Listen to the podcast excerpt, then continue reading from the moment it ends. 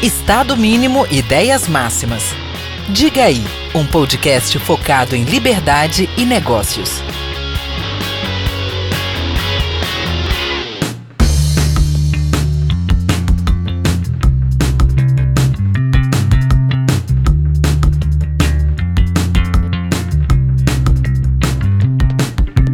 Fala galera, diga aí, bom dia, boa tarde, boa noite, voltamos! Eu voltei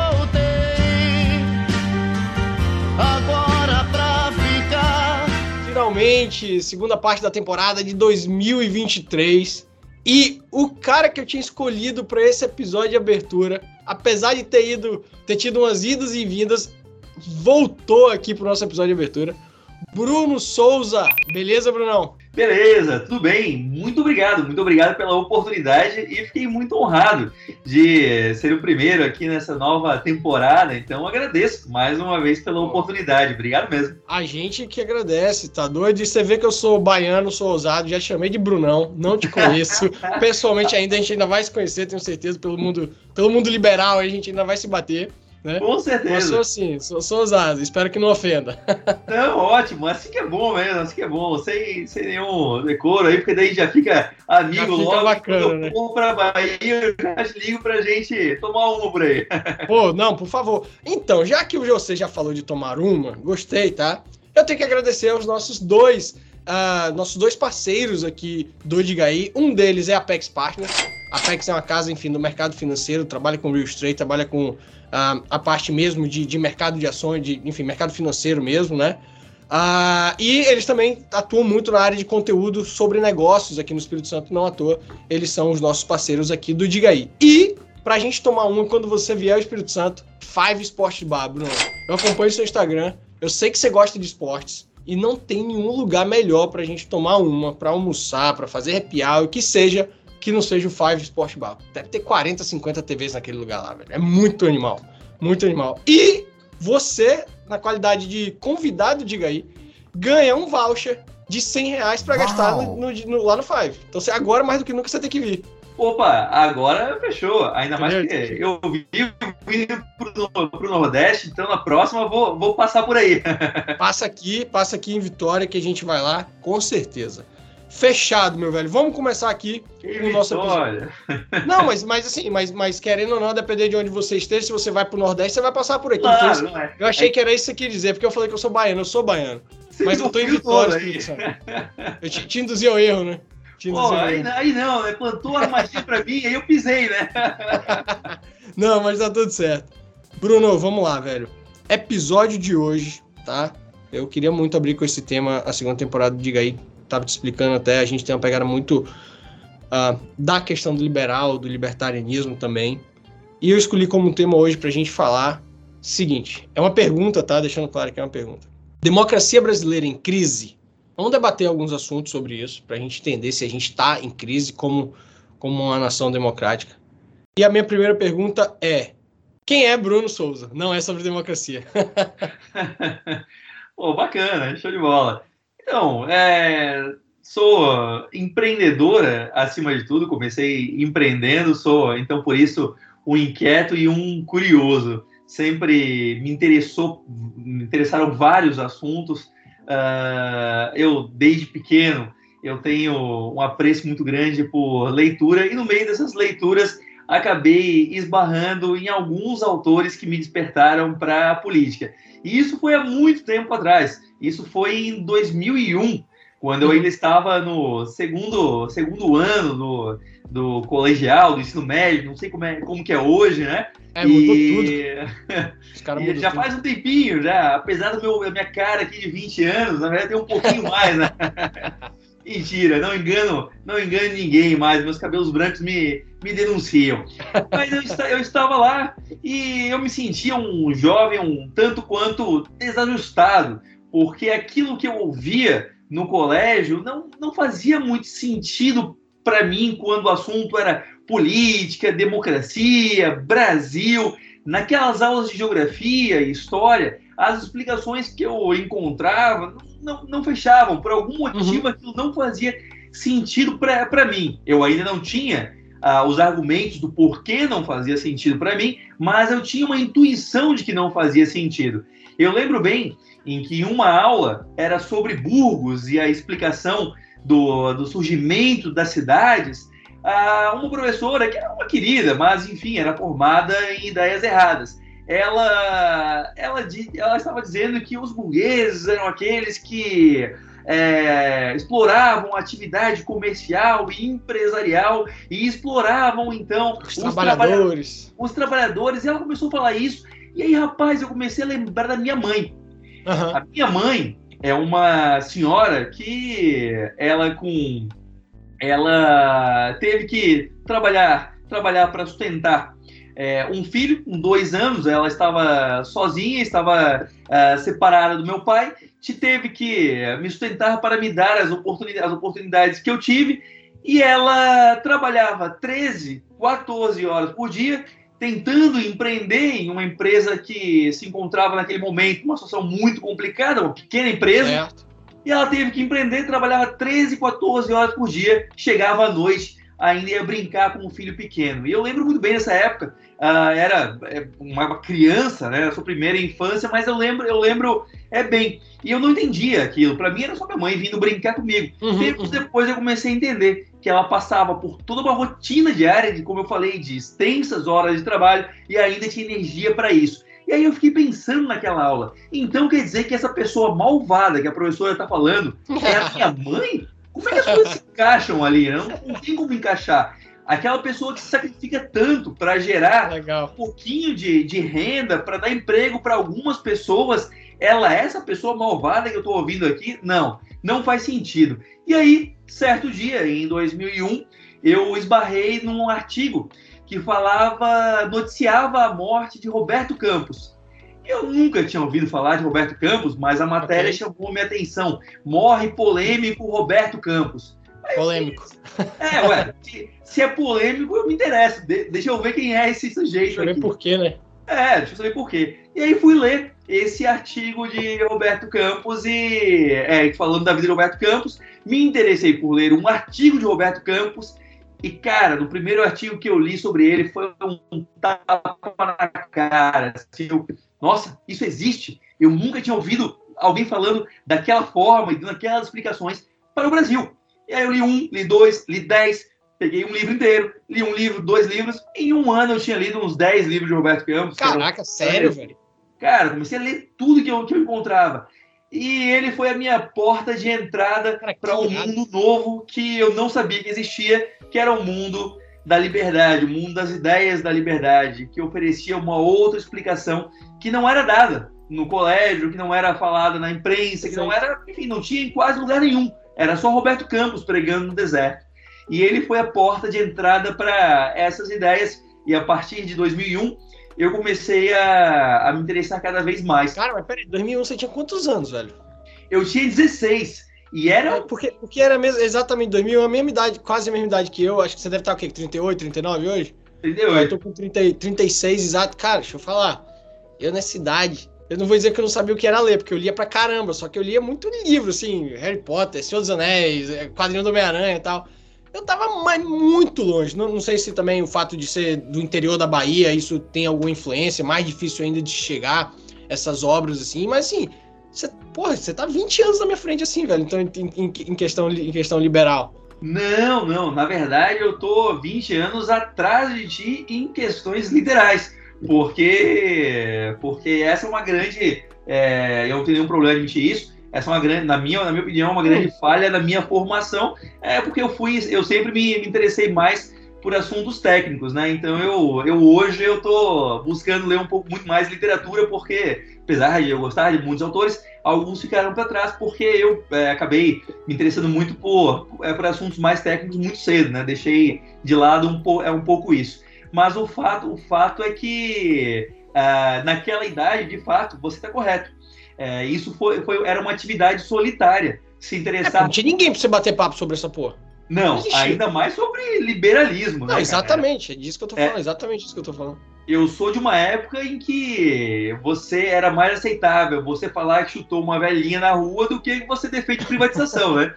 Então, porra, você fala, pô, chutei uma velhinha hoje de manhã. Ah, tudo bem. Eu também defendo privatização. Como assim? Defende privatização? Você é um louco, é. É, pô, você é louco. Então, cara, era uma época. Pra te ver, eu lembro bem como as coisas são. Isso é 2001. Em 2006, a, eu lembro que a Folha o, fez uma.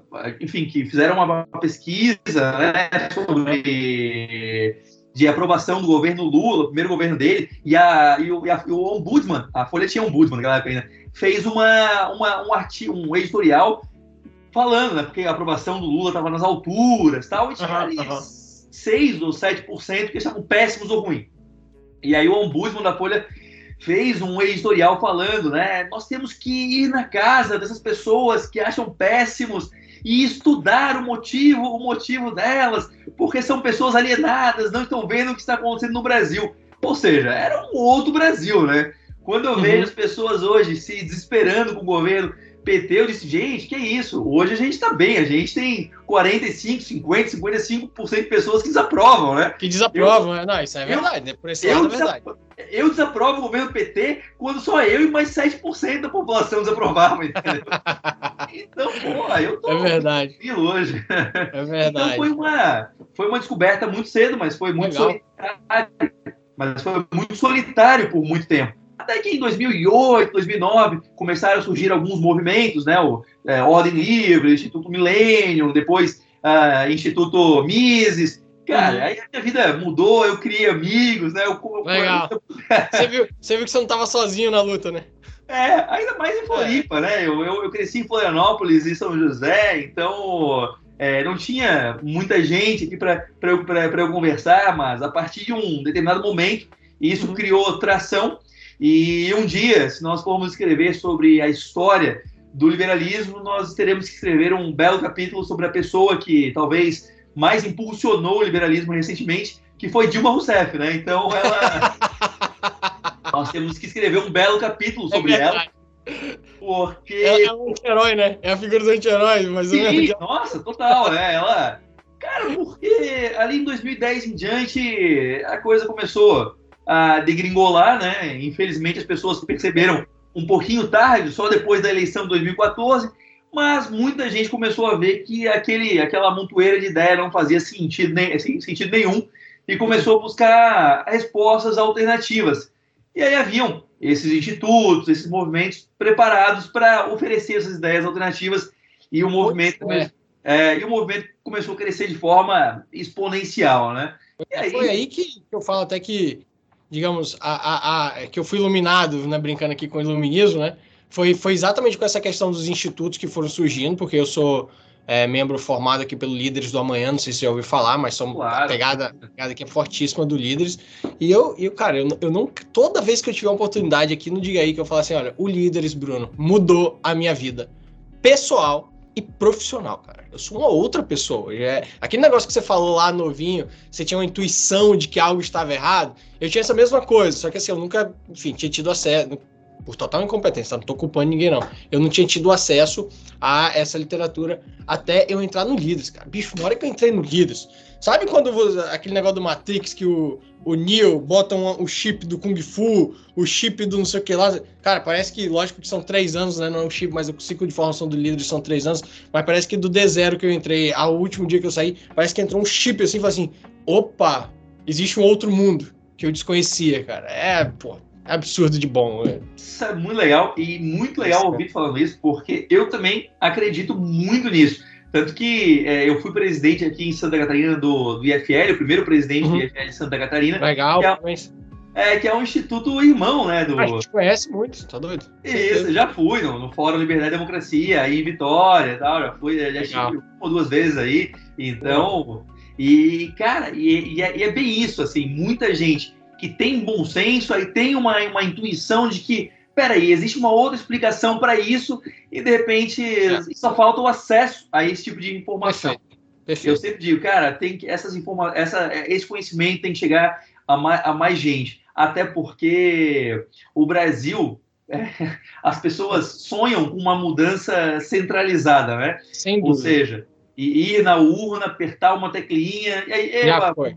Mudamos Sim. o Brasil. Isso, é, é. Isso, é- isso não existe, cara. O Os únicos regimes que você consegue mudança dessa forma são os regimes autoritários.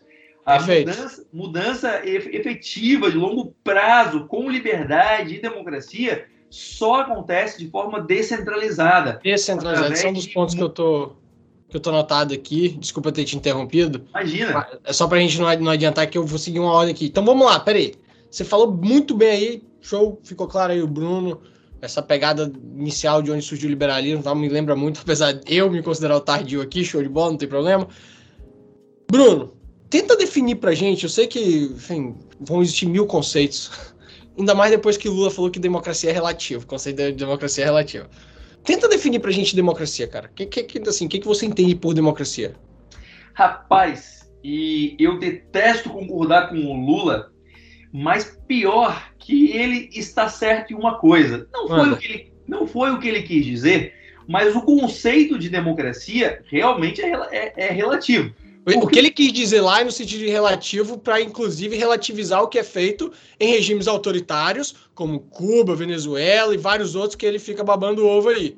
Nesse Exatamente. sentido, não é disso que a gente tá falando, né? Eu tenho a impressão que o que ele quis dizer é que o conceito de liberdade é, relativa. Né? Uhum, a democracia que ele está falando é mais para liberdade.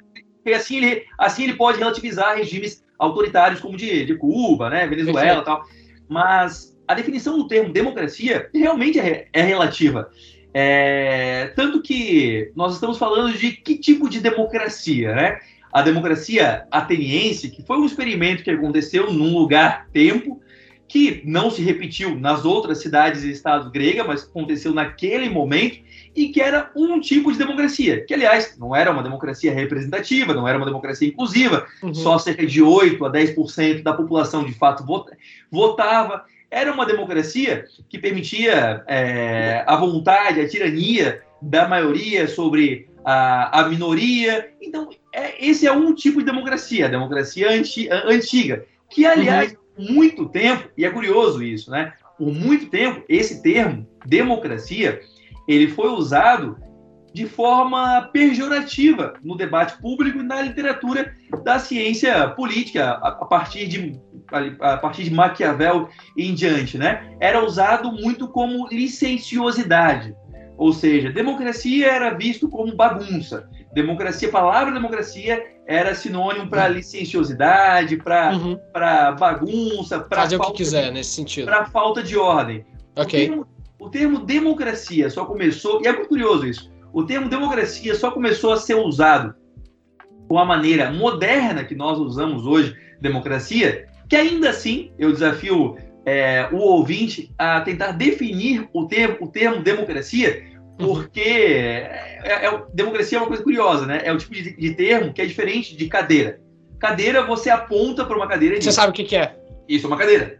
Agora, democracia é um conceito que existe justamente mais no mundo da- das ideias. Então, E, e que vem, e, que vem, e que vem evoluindo ou, ou não, enfim, ao longo do tempo. Ele vem alternando ao longo do tempo. A cadeira, ainda que tenha três ou quatro pernas, é uma cadeira. Exa- Isso. Agora a democracia evolui. Agora, o, o- o termo democracia, com a utilização moderna, que nós. ah, os primeiros registros que nós temos disso, aconteceu depois da Revolução eh, Francesa. O primeiro registro do uso da palavra democracia no parlamento francês, com, eh, com o termo de moderno, com as conotações modernas. Olha só curioso, aconteceu em 1821 em um debate sobre uma lei proposta pelo governo que queria limitar e controlar a imprensa. Ou seja, a- e hoje, em nome da democracia, nós estamos querendo controlar as redes sociais. Nossa, São a- isso, isso- isso é, é- é uma loucura, né? há uns os 200 anos atrás, a gente repetindo. isso, há 200 anos, anos atrás a gente tinha debates muito, muito parecidos. Então, esse, esse termo é, é relativamente moderno. Mas, então, e, e- a partir de- do século XIX, ah, diversos autores se debruçaram sobre esse, de- eh, sobre esse debate, o que seria democracia, demo- a democracia eh, representativa, desde os autores liberais, desde mil até a definição que hoje eu, eu uso, que eu prefiro, Ok. que é a de, que é a de Schumpeter. Schumpeter ele usa uma definição minimalista e ele diz que democracia é a competição livre por votos livres. É uma definição minimalista, mas para mim é, e- Eu gosto. evi- evita outros erros. Porque quando você diz que, por exemplo, é o governo do povo, mentira, não é. É o, o, o povo ele não participa do governo. No máximo, no máximo, ele, ele, ele consegue e, e há muitos muitos Ah, muitos poréns aí, ele consegue es- escolher aquele que vai ser o governo. Mas o povo não é o governo. aham. O- a democracia é a vontade da maioria. Bom, aí temos um, um problema, né? É, esse é um Porque- ponto que eu tava anotado aqui pra gente bater o papo. É, porque a vontade da maioria pode ser tirânica também, né? Pode. É, então, é, então nós temos um, um outro problema aí também. Não pode ser isso, porque dois lobos e uma ovelha decidindo quem é a janta é democracia, né? Então, Perfeito, perfeito, perfeito, é, perfeito. então, não. a- a- então também não pode ser a vontade da maioria. A democracia é, é, é a busca pelo bem comum. Pô, que é será? bem comum, O que é bem comum? É impossível. É claro. impossível dizer o que, é, o que é bem comum, porque cada indivíduo é um fim em si mesmo, cada indivíduo é Perfeito. subjetivo, cada indivíduo tem a sua própria definição do que é o bem comum para Claro. si. O bem próprio, né? Não, não existe, não tem como aferir o que é o, que é o, o, o bem comum. Então, é, Perfeito. isso é uma abstração, isso, isso não existe. Por isso que a definição do Schumpeter é, eu gosto, ele faz essa definição num livro chamado Capitalismo, Socialismo e Democracia, que é um, é um clássico, vale Uhum. muito a, a leitura, principalmente do- dos capítulos sobre democracia e, capita- e capitalismo. É, não, não, não é sacanagem, não, é sério, porque são, os- são os melhores livros mesmo.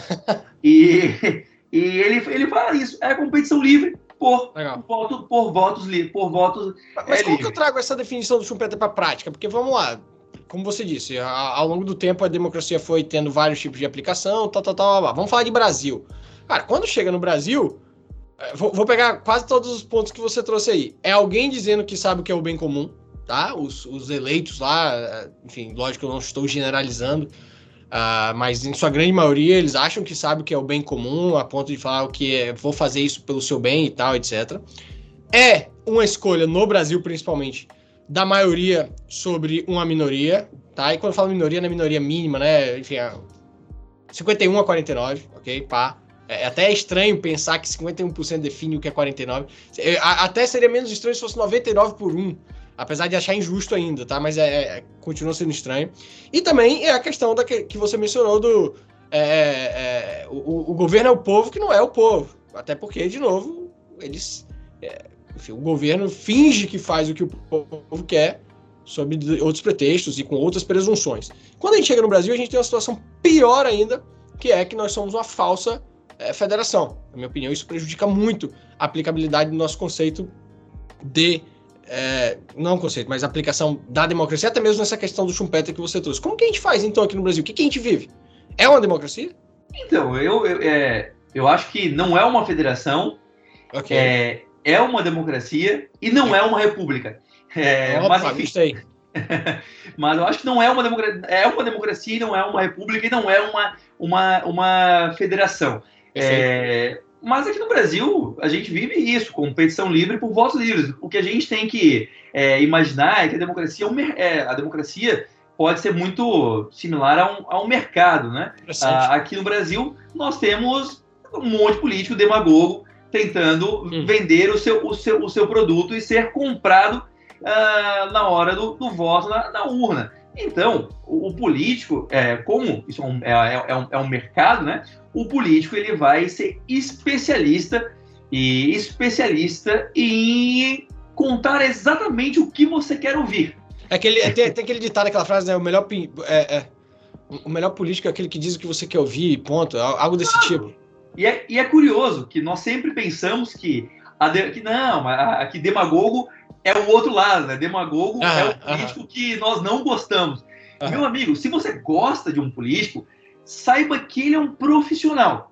Ele é um profissional e ele muito provavelmente ele captou o que você gosta, porque as pessoas têm uma tendência a, a terem um grupo de opiniões similares a outras pessoas. Perfeito, então, perfeito, elas, perfeito. então elas se agregam em grupos. Então ele detectou o que esse grupo, o que esse grupo gosta. Quando um político ah, faz as, dema- as demagogias do Lula, por exemplo, ou quando um Ou político determinada pauta, né? Escolhe uma pauta. Vou escolher a pauta Isso. do agro, ou a pauta da economia, ou a pauta racial, tal. Ele, ele tá nessa, nessa linha, não é isso? Exato, ou, ou, ou até mesmo no- nos pequenos atos. E não fiquem bravos comigo, porque eu vou, vou. Eu sou um cara cético com um político. Eu sou, eu sou um liberal. A obrigação de um liberal conservador é ser cético. E eu, é impressionante como a gente esquece o ceticismo no Brasil. Então não fiquem bravos comigo. Mas quando o liberal quando um, um político faz uma atitude demagoga, como o Lula, ou como ou, ou quando um outro político usa uma bique para assinar alguma coisa, ou come um, ou come um negócio com leite condensado na mesa. Pô, gente, pelo amor de Deus, político é profissional. Aí você, você vai lá e você acredita mais naquele cara do que um familiar seu que você conhece há anos. Assim, é, é, é uma loucura. O político É é, o político é profissional. Ele é profissional. Então, ele. E é, e é curioso que o ser humano, como ele tem uma, ele tem uma tendência natural, eu acho, a, a, a querer a- acreditar em algumas coisas, né? A- a se apegar num sentimento de grupo, de uma, de uma assim, ele acaba, ele pega, ele vai, ele conhece, ele escolhe um, um, produ- um- um produto, um político, Aham. e conhece 2, 3% do, de alguma coisa que, que aquele político, ele racionalmente, ele enviou como sinal para você, e aí nós interpretamos 97% do resto, conforme nós queremos. É uma Exato. loucura isso, conforme nós queremos. Legal. Eu nunca esqueço, eu tem, tem um, tem um, é, tem um seriado legal na Netflix que é Get Me Roger Stone, que é, é meio polêmico assim e tal, é, é, mas ele- fala sobre o Roger Stone, ele diz que ele foi o cara que criou o conceito do Trump. E, e aí ele fala que pô, ele precisava criar, posicionar o Trump politicamente. Então, o que, que ele fez? Ele foi lá e criou dois conceitos. Criou, fa- falou para o Trump entrar em duas bolas divididas para poder se posicionar politicamente. E, claro, eu, tô- eu vou simplificar aqui, tá, gente? Claro, Mas claro, claro. ele foi lá e deu a ideia do Trump começar a pedir a certidão de nascimento do Obama para dizer que ele não era, que ele não era americano, americano. E falou para o Trump começar a, a falar que ia construir um muro lá, o famoso muro. Sim. É, é impressionante. Eu não sei quantos livros o Trump leu sobre conservadorismo na vida dele, mas ele se tornou um símbolo do conservadorismo Perfeito, perfeito. é, de um tipo, né?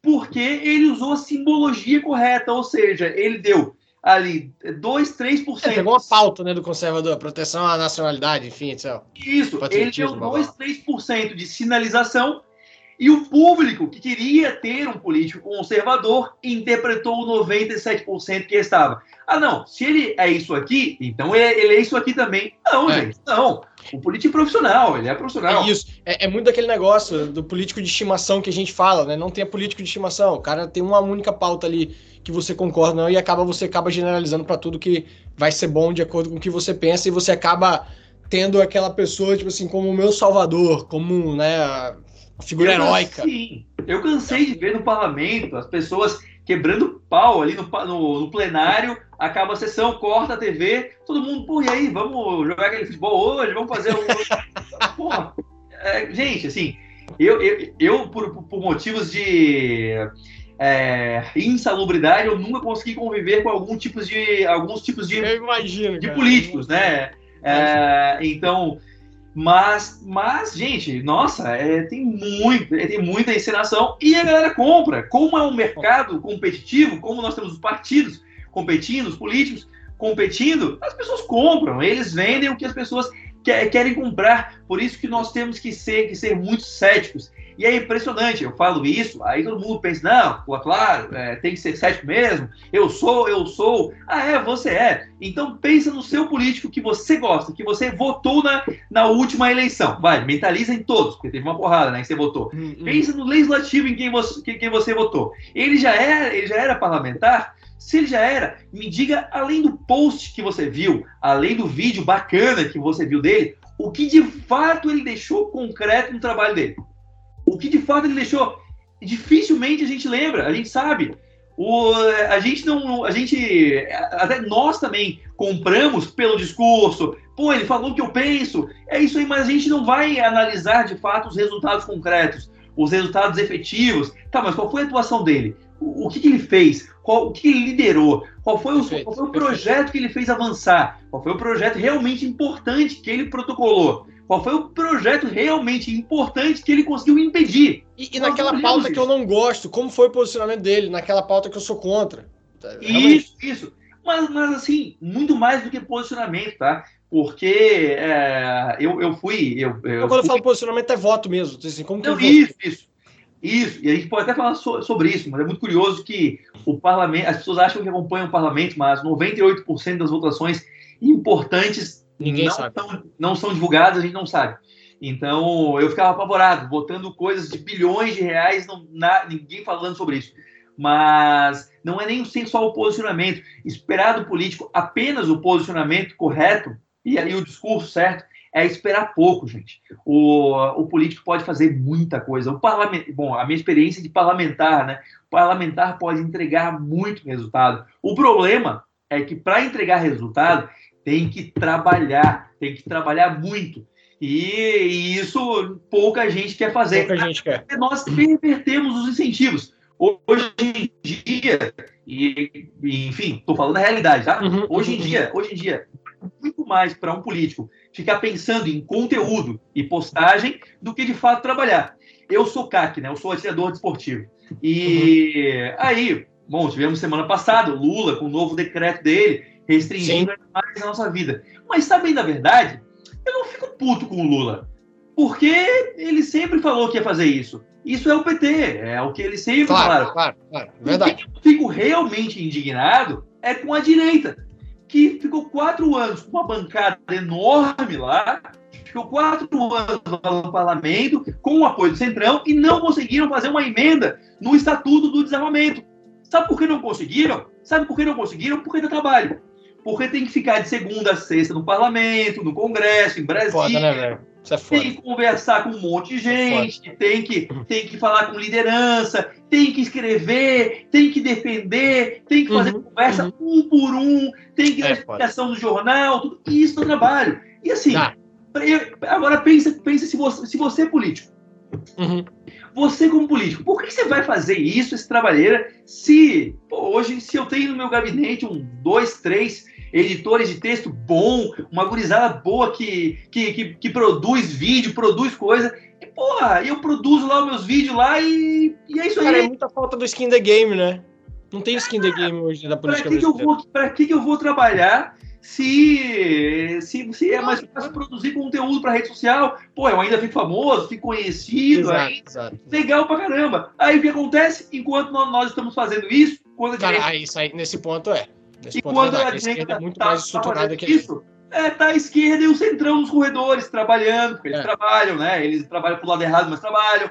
Então estão lá tão aprovando tudo que eles querem. Tá passando boiada lá. Mas a nossa direita fica falando sobre o que não importa. Fica, fica se preocupando em, em só o que dá, o que dá like, curtida e engajamento. Perfeito, é perfeito. importante usar a rede social, é, mas... Não, claro, claro, é uma, é uma forma de. É, cara, é comunicação, é a forma de você se posicionar com o seu. Posicionar assim, de, de você estar tá sendo visto pelo seu eleitor e por aí vai. Agora, agora, vem cá. A gente falou aqui desse problema todo lá da democracia brasileira na prática tal, etc. E aí eu me lembro muito do livro que eu li do Democracia. Deus falhou, do Hope, isso. Ah, e lá ele fala muito da questão da descentralização. Ele traz como sugestão enfim, de novo, a descentralização seria o quê? Você tirar mais poderes de um órgão concentrado, de um local concentrado, como a gente tem em Brasília hoje, cada vez mais forte, e trazer isso mais para menores espaços, que seriam os municípios. Né? Se você der mais poder ao município, você facilita o conceito de democracia, porque você tem, inclusive, maior facilidade de cobrar o prefeito do que cobrar o presidente da República. Óbvio, se eu quiser cobrar o, o prefeito aqui de Vitória, para mim é muito mais fácil enfim, até mesmo posicionamento, chegar nele e tal, ir lá na frente da prefeitura, do que lá em Brasília. Então, esse é um dos pontos que ele traz como a sugestão para melhoria de um ambiente democrático que permitiria, inclusive, dando mais poderes aos municípios, a famosa votação com os pés. Ora, eu estou em Vitória. Vitória tá com a tributação excessiva. Pô, não gosto disso aqui. Deixa eu ir embora. Eu vou voltar para Ilhéus, eu vou para São Paulo, eu vou para Florianópolis, que vai ter um ambiente econômico uh, mais favorável, aquele modelo que eu curto, né? E aí trazendo inclusive ao Conselho da Federação que você concorda comigo, quer dizer, ou eu concordo com você, que não existe no Brasil. Você acha que esses seriam bons caminhos para a gente melhorar a democracia no Brasil? Eu penso que é inevitável. Se nós quisermos uh, continuarmos juntos como país, nós, nós vamos ter que mudar alguma coisa, porque penso que é muito difícil nós continuarmos sendo um país com todos os estados participando uh, com essa centralização cada vez maior, porque a centralização ela perverte o princípio democrático e ela cria ressentimento nas partes. E o ressentimento faz com que, claro, é, cada um queira é, movimento, que movimentos de movimentos de autodeterminação, de secessão surjam, né? Então, uhum, se nós uhum. quisermos uhum. ter termos harmonia e continuarmos juntos como país, nós somos obrigados a pensar numa descentralização. O Brasil vem caminhando a passos largos para uma centralização que prejudica. E o Hope está certo. A solução para isso é descentralização. E, por tantos motivos, eu vou citar alguns, né? Primeiro, pela própria democracia, de fato, se nós pensarmos, uh, se nós pensarmos que quanto mais longe do indivíduo, menos ele influencia no, no processo e menos a voz dele é importante, então, trazer para perto faz o indivíduo crescer. Levar para longe substitui o indivíduo por, uma, por um conceito abstrato de vontade nacional, vontade coletiva. E isso, isso é nada. A sim, sua voz sim, deixa de existir para ser substituída por 50 milhões de pessoas. Então, a vontade nacional, a grande. Não, gente. Podemos crescer para perto. Quanto mais claro. perto, mais a sua preferência, a sua prioridade é, faz diferença, até porque você consegue influenciar uma eleição de vereador, né? Agora é isso, você é vai isso. mudar, você dificilmente vai, vai mudar a eleição para presidente. E tem mais um fator interessante aí, né? Ah, o Tocqueville e depois o, o Stuart Mill, eles alertavam sobre a importância de se participar do processo, porque quando você, quando a sua opinião importa, quando você tem que participar da política, esse processo ele é educativo, ele é didático. Certo. Não importa se no começo as pessoas vão, vão errar muito, não, não importa. O, o, que, o que de fato vai acontecer é que elas vão se tornar cidadão, ela, a pessoa vai se tornar um cidadão político. Ela vai ser levada a pensar, a raciocinar, aí, aí ela vai é entender que a opinião dela é importante. Então ela tem que ser responsável. Nos Estados Unidos, poxa, a pessoa vota no colégio, vota em decisões na, na rua, né? É, é trazido para perto. Então o cidadão acaba sendo mais politizado. Aqui, Perfeito. como tudo foi levado para longe, isso ah. enfraqueceu o nosso espírito comunitário e fez com que nós abraçássemos o paternalismo. Ou seja, boa, é tudo boa. responsabilidade do Estado. Afinal, nós somos ensinados assim. Então, isso leva a situações absurdas, como às vezes nós enxergamos um problema na rua, na cidade, nós falamos, poxa, a prefeitura deveria fazer alguma coisa, o Estado deveria fazer alguma coisa, porque nós fomos ensinados assim, enquanto a primazia da responsabilidade é do indivíduo, o indivíduo que deveria ser o responsável, mas o Estado fez com que nós abríssemos mão até, até das da responsabilidade, responsabilidade como cidadão. Claro, muito bom, cara. Muito bom. Claro, tudo que eu, tudo que eu, tudo que eu penso, a minha opinião não importa mais, porque porque está tudo tão longe que o que eu penso, o que eu faço, não importa mais. Então é tudo o Estado. Sim. Isso é uma forma de incentivar o, o, o próprio paternalismo, né? E, perdão. não, não, conclui. Daí eu vou emendar uma pergunta. E além, e além disso tudo, né? A, já que o aspecto, eu poderia falar em diversos aspectos, mas já que o aspecto uhum. da democracia, cara, a, a descentralização, ela abraça a pluralidade, ou seja, se, se, se, essa, se essa cidade, se esse estado prefere de uma forma, beleza, faça essa dessa forma, é como você prefere, beleza, de acordo com a preferência local da, da, população, faça como você, é, você, é, você quer. Agora, eu não acho nada democrático Brasília decidir alguma coisa que Santa Catarina não queira, por exemplo, Perfeito, perfeito, perfeito. impõe a nós. Por que eu tenho que aceitar isso se, se, não, se nós não queremos? E, e- e você vai além, a- o, o Brasil, ele, ele é tão grande geograficamente que a cultura, por exemplo, do Sul, é muito distante da cultura do Norte. Eu não estou dizendo qual é melhor, ok? Não estou dizendo, estou longe disso. Estou apenas dizendo que são culturas completamente diferentes. E aí uma política de cunho nacional, cara, como que você vai abarcar numa política de cunho nacional essas, essas diferenças? Não tem como.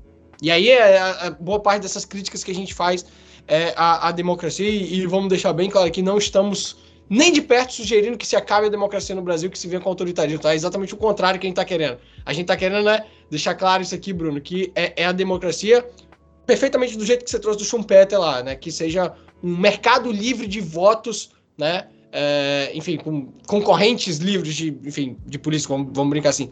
E voltando aqui ainda, assim, continuando essa questão das ideias, da, da, de melhoria do ambiente democrático, você acha que no Brasil a gente deveria ter um, um, um, um modelo parlamentarista? Você acha que ajudaria? Ah, eu, eu, eu, eu sou parlamentarista, cara. Eu, eu acho que sim. É, primeiro porque o, o legislativo, olha só, o que eu vou falar, não imagine o Congresso atual, os políticos Tá, atuais. tá. Mas o, mas, é, mas o legislativo. Exce- Exceto, exceto o Marcel, Thiago, o Gilson, essa galera Tem uma assim. galera- tem uma galera legal lá, tem uma galera le- legal, mas, digo, é, não, não imagine, é, é que assim, se for É. perguntar para a população em geral, o Congresso provavelmente está entre as instituições com a menor credibilidade no, no Brasil, né? Ah, mas o Legislativo deveria ser o poder fundante e o principal de uma, de uma sociedade. Porque você falou ali sobre ah, que o, é muito louco isso, 51% decidiu os 49% restantes, né? Em tese, isso não acontece no, no legislativo, que o legislativo ele abarca ah, representações de todos os lados, do coletivo da. Sim. Eu não gosto dessa Sim. palavra, né? Mas do, do, é, Sim, do maior número claro. possível, da, é, mais, mais plural possível da, da, socie- da sociedade. Então, o legislativo ele está ainda acima, deveria estar acima dos outros, dos outros é, poderes. Né? A decisão final deveria caber ao, ao legislativo. Em uma crise, por exemplo, entre, entre os poderes, quem é que faz a arbitragem? Deveria ser o, o legislativo. Se nós temos um problema, é, um problema de, é, no, no executivo, é, por exemplo, nós tivemos o Brasil é um dos poucos países, né, que e isso é um problema do presidencialismo, né? Passou por dois impeachments. Ué, num, país parlamentarista não, não tem esse problema, não. Um país parlamentarista você muda o primeiro-ministro, porque o que importa de fato é a composição é, no, no parlamento, né? O executivo é o resultado da configuração no parlamento. Então não acontecem, não acontecem esses traumas todos, não acontece todo esse, ah, todo esse, esse problema que a gente vê no, eh, no Brasil, né? E é muito curioso, porque em países parlamentaristas você costuma ter executivos fortes. Em países presidencialistas você costuma ter ah, pre- você, você costuma ter executivos mais frágeis. É curioso, né? Porque o parlamento forma executivos fortes. Claro, porque Uhum. o parlamento tem a- já a- é a base do é o parlamento que forma o executivo, né? Então Uhum. eu particularmente eu sou um advogado do, do, do parlamentarismo. Porra, bacana, bacana. E aí, vem cá, velho. Aí vamos lá. Se você tivesse hoje, a gente falou um monte de coisa aqui, é pra gente. É porque a gente já tá quase chegando na nossa segunda parte, então eu quero fazer uma última pergunta sobre essa estruturação da democracia que a gente tá falando, depois fazer umas duas perguntas e depois fase dois. Falando de bastante coisa aqui sobre os problemas da democracia hoje no Brasil. Se tivesse uma que o Bruno pudesse mudar agora, qual seria? Principal coisa, ó, mudar aqui. Pra gente, na democracia no- nossa se fortalecer, a gente precisa prioritariamente isso. O que, que é isso? Boa pergunta. Porque tem muita coisa, por exemplo. Eu queria saber assim, um, assim, principal. Assim, tem alguma que você vê como principal? Cara, o- ah, que, que o assunto é, é bem é, complexo, né? Mas eu, eu, Sim. eu gostaria muito de, de que as pessoas tivessem percepção clara de que o único controle efetivo que funciona do Estado é o controle social. Então, é, é um, eu queria muito que as pessoas tivessem mais consciência e que nós pudéssemos trabalhar isso de forma descentralizada para as pessoas entenderem. Eu concordo com você. A única que o, o, Estado é uma criação abstrata, né? É uma, é abstração, é uma, é uma criação da nossa, é, é uma criação, é uma, uma extrapolação, é uma é, é uma extrapolação do pensamento. Ele não existe na ele não existe na realidade, né? Ele não, na, na realidade, na natureza, melhor dizendo, na natureza. Ele é uma criação da mentalidade. Então, o Estado vai ser aquilo que nós permitimos ele, ele ser. Então a única forma. de... É, então a única forma de controle que nós podemos ter é o controle social. Eu gostaria muito que as pessoas tivessem essa, essa percepção clara, porque não é o Ministério Público que vai controlar o executivo, porque o Ministério Público tem a sua agenda, não é o judiciário, né, muito menos, que vai tomar decisões que vão. Não, não é nada disso.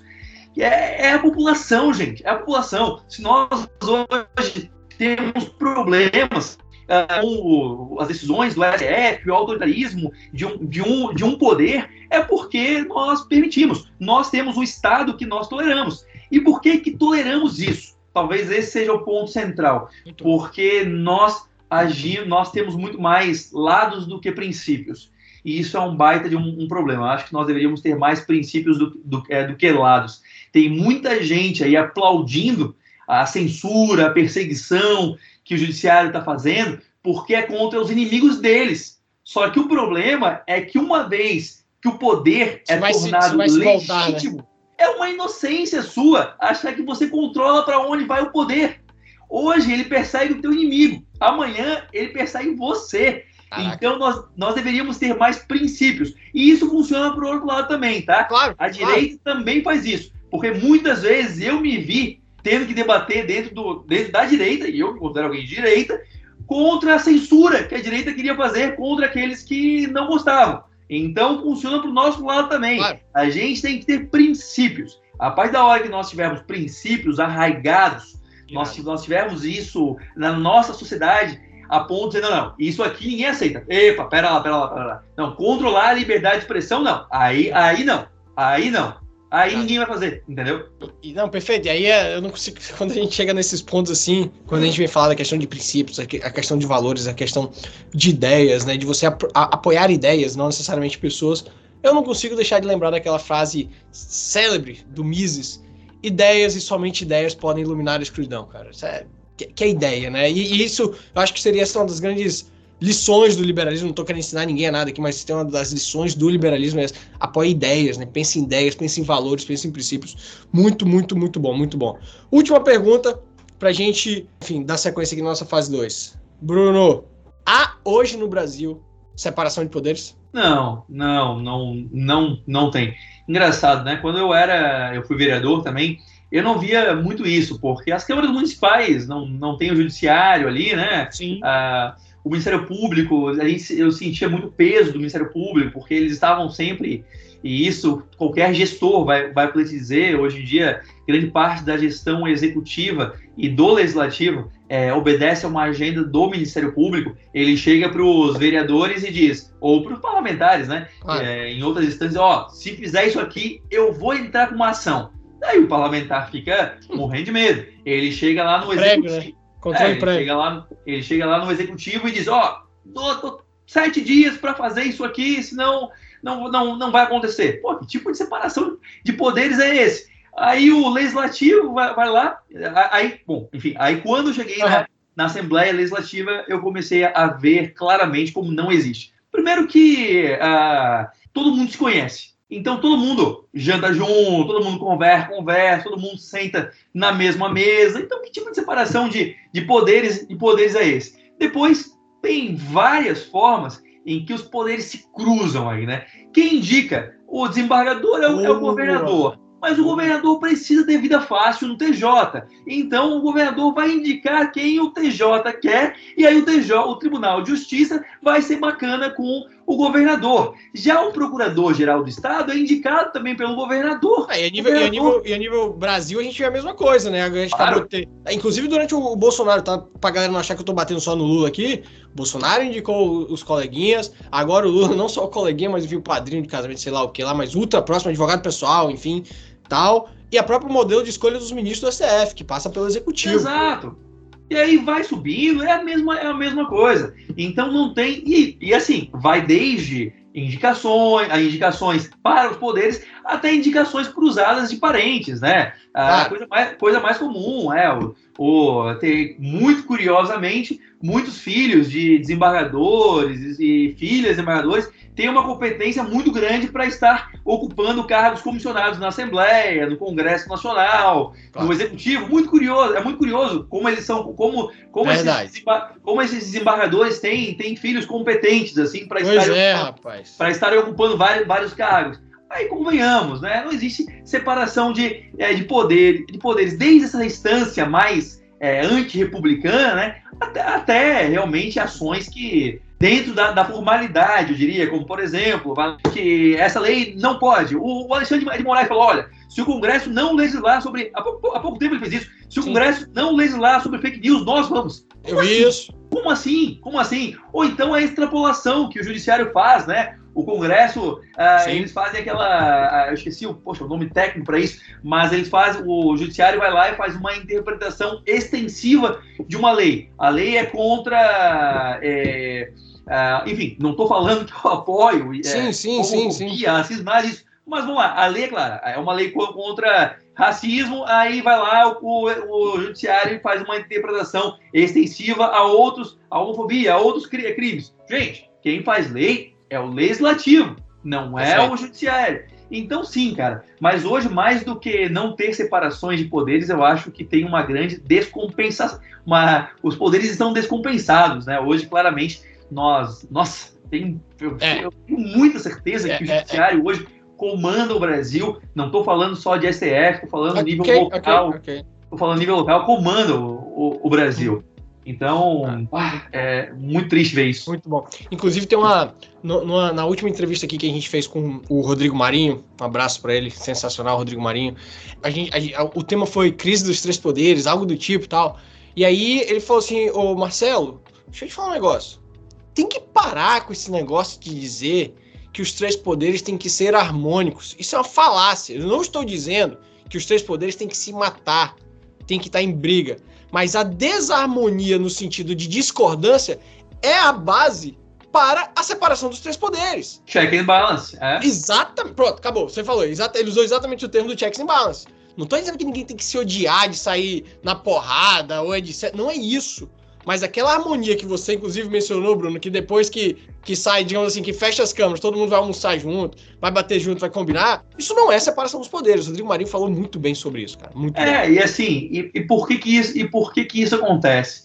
Porque eles, porque eles estão unidos e a sociedade dividida. Nós pensamos, cara, é muito louco isso. Hum. Nós ficamos aqui de- debatendo na, no Instagram, direita e esquerda. Cara, o inimigo são eles, cara. Vocês não É estão entendendo. Muito eles usam da nossa divisão como sociedade. Eu não tô falando Usa, Não. muito bom, cara. Muito eu bom. não estou falando que não existam ideias melhores ou piores. Eu, eu escolhi o grupo- meu grupo de, de ideias porque eu acredito nas ideias liberais. Eu sou, eu sou um Perfeito. conservador é, também, mas o que eu estou falando é que me- meu inimigo prioritário são esses, são esses caras que hoje eles, eles, eles tornaram a sociedade brasileira uma sociedade de extração. Eles extraem de nós. Nós, nós, nós somos os seus escravos, nós trabalhamos para eles. Perfeito. Escravos, e não, não só escravos físicos, como intelectuais, tá?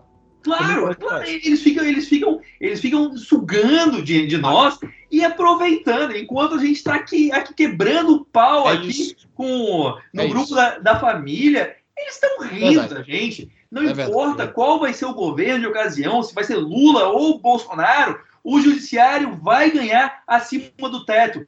Não Vai. importa qual o governo, qual o governo vai lá, Lula ou, ou, ou Bolsonaro, o Ministério Público vai ter 14, 15, 16. Não importa, eles estão se dando bem. Os auditores fiscais vão ganhar a bonificação que eles querem Vai, de 40 vai. pau. E você vai pagar, meu filho, porque Vai você está preocupado em discutir com a sua tia no Instagram. Aí. Boa, garoto. Boa, terminou bem aqui a primeira parte, hein?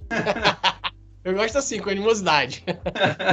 então vamos lá, cara. Nossa segunda parte, relembrando de agradecer a Apex Partners. Muito obrigado, Apex. E um abraço aqui pro Rafael Ferrugini, que você não tá vendo aí, mas tá aqui na nossa produção. Valeu, Rafa, pela ajuda hoje.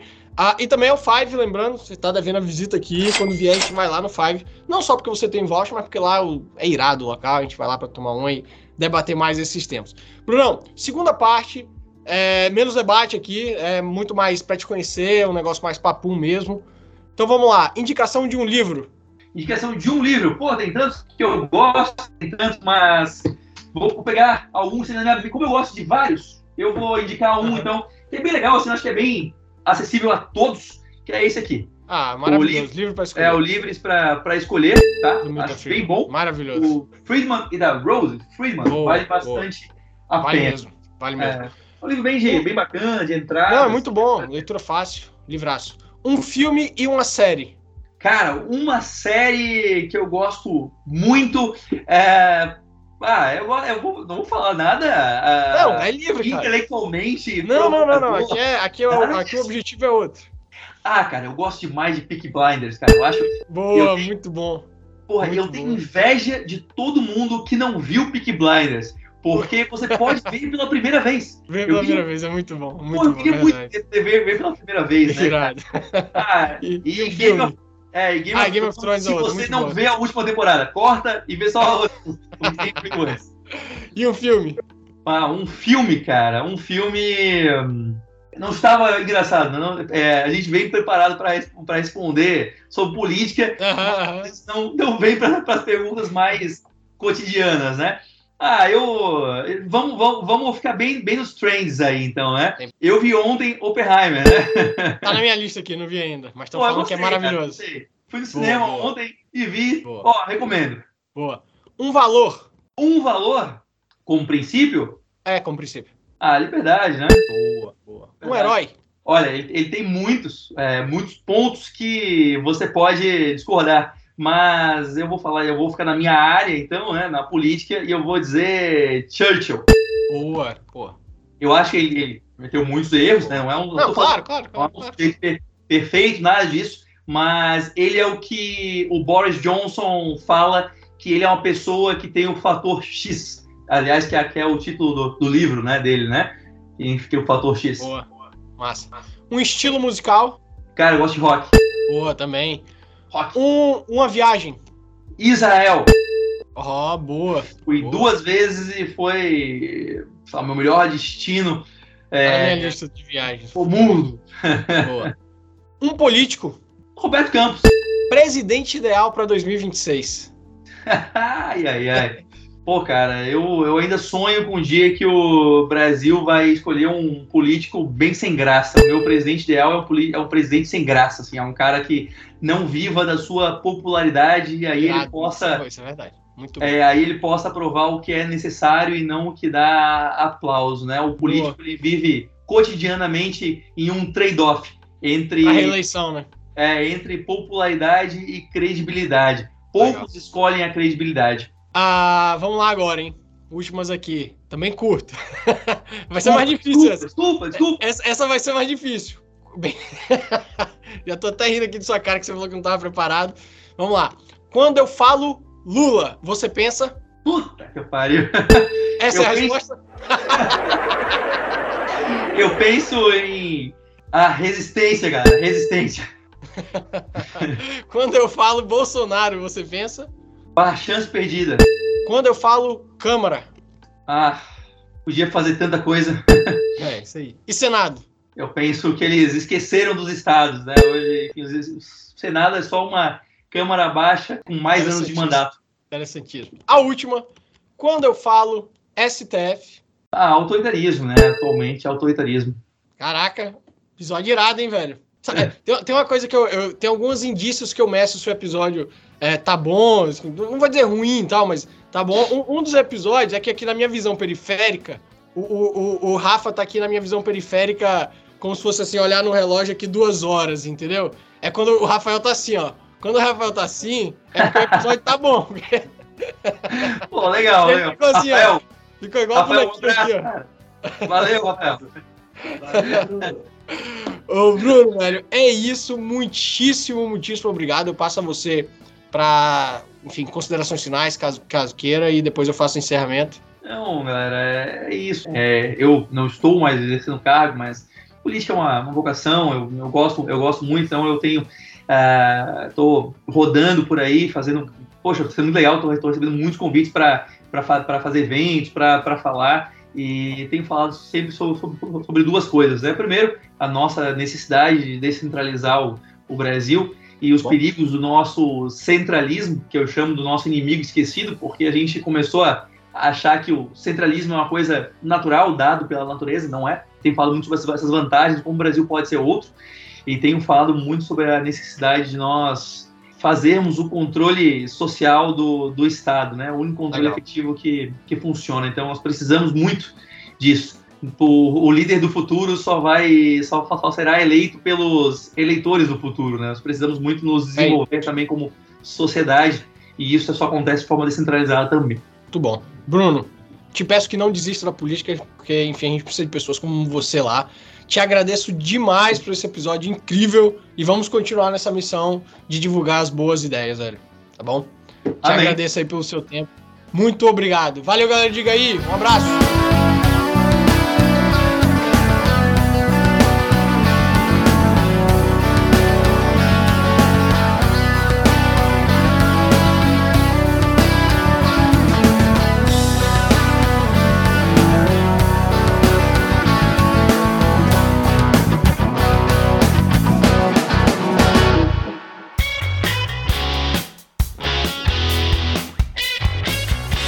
Estado Mínimo Ideias Máximas. Diga aí, um podcast focado em liberdade e negócios.